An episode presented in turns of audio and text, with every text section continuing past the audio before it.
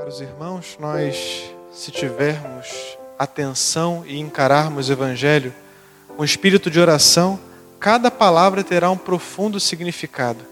Cada frase encherá o nosso coração de esperança. Mas essa frase que São Marcos diz a respeito do Senhor, ela deve inundar o nosso coração de alegria. Jesus, cheio de compaixão. Deus tem compaixão de nós, nos ama com carinho, nos ama de fato e faz tudo por amor de nós. Ontem, um trechinho da carta aos Hebreus dizia que Deus não se ocupa dos anjos, mas quis se ocupar dos filhos de Abraão, que somos nós, a sua descendência, porque amamos a Deus e temos fé nesse mesmo Deus. O Senhor tem compaixão de nós e cuida de tudo aquilo que precisamos para a nossa vida.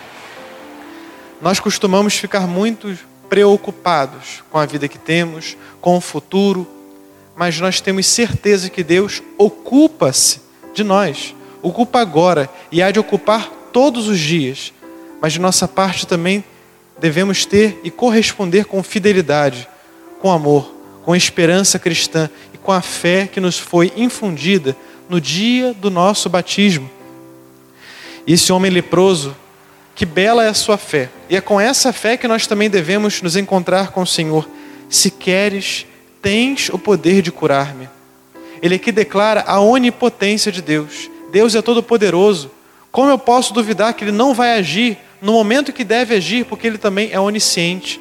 Ele sabe o momento certo para nos dar ou não dar algum bem que nós desejamos. E tudo concorre para o bem daqueles que amam a Deus. Nós vemos aqui o Senhor tocar no leproso. Tocar. O toque da graça. Deus continua a tocar os nossos corações através dos sacramentos. Porque quando o sacerdote diz eu te batizo, é Cristo que diz eu te batizo. Quando o sacerdote diz eu te perdoo, é Cristo que te perdoa. Quando o sacerdote unge, é Cristo que unge.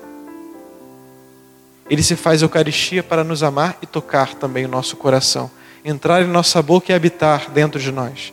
Nós somos verdadeiros santuários de Deus. Então peçamos a Deus a graça de confiar na sua onipotência, ter sempre em conta a sua compaixão por nós e de nossa parte corresponder com muita fé e com muito amor, sabendo que Deus nunca tarda e nunca há de falhar, segundo o seu tempo e a sua misericórdia. Louvado seja o nosso Senhor Jesus Cristo.